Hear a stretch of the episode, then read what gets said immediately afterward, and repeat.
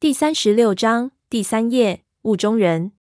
这里之中，除了远处水泄的隆隆声，几乎听不到任何其他的声音。这一声说话声极其突兀，突然一响，我猝不及防，就吓了一身冷汗。第一个反应就想到了是不是三叔的人，心说难道这里还有幸存者？刚才的声音能肯定是人在说话。我知道我不是幻听了，我之前没有期望过还能碰上一个活人，是人就让我心里稍微安了一点。我停止动作，就探头往胖子身后看去。然而后面全是堆起的干枯树枝，交错不清，光线又差，什么也看不清楚。应该是三叔的人。我有了一个念头：这林子不可能有其他人。如果突然碰上一个人，最有可能的还是三叔的人。也许就是这个刚才在叫我，然后在我跌下泥潭之前就被水冲到这里来了。听刚才的话。似乎他在和别人对话，那可能还不止一个人。谁在那里？我就叫了一声，眯起眼睛，使劲地看着那个方向。如果在这里碰闪三叔的人，那真是老天保佑，可以知道三叔的下落和遭遇了。然而等了一会儿，胖子身后却一片寂静，没有任何回音。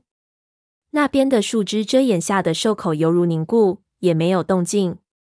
我立即警觉起来。心里出现了一种不祥的预感，一边就摸到边上一根长条的木棒，抄起来端着，然后慢慢往那里靠去。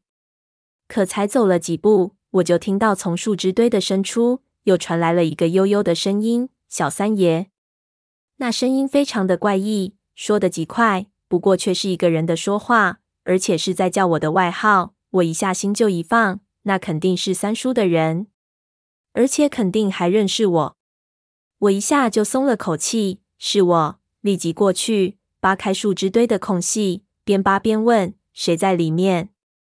是不是被困住了？别担心，我马上来救你。”小三爷，深处又问道：“是我，是我。”我就叫起来，一边就把树枝堆扒出了一个洞，从树枝间中的缝隙中探头了过去，去找深处的人。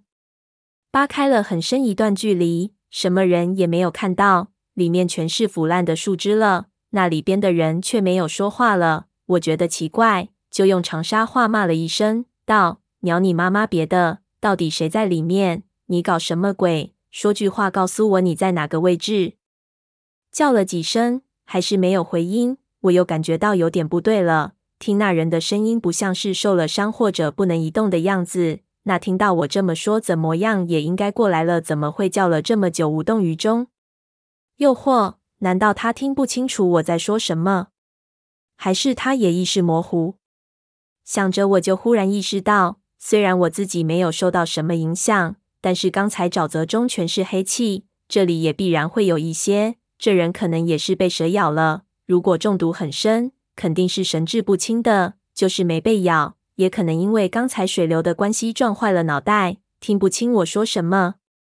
想着我就不叫了，咬紧牙关，猛往里挖去，想挖到他再说。要是对方确实也中毒了，那麻烦就大了。我一个人照顾两个可不成，不过又不能假装不知道。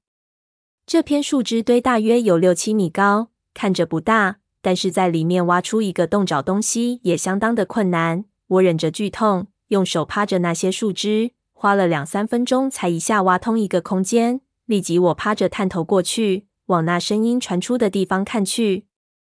我原以为会看到一个人靠在哪里，然而让我目瞪口呆的是，树枝堆内竟然什么都没有，根本就没有人。后面竟然就是兽口，怎么回事？我就骂了一声，话音未落，忽然就从我挖出的树枝堆洞的边上，又传出了一声悠悠的。犹如鬼魅一样的声音，小三爷，那声音几乎就是在我耳朵边上叫了起来。我吓得头皮一炸，几乎从树枝堆上摔下去。猛转头一看，就发现我挖出洞的一边，树枝交叉内的黑暗中，竟然和我一样趴着一个人，缝隙中露出了一对血红的眼睛，正死死地盯着我看。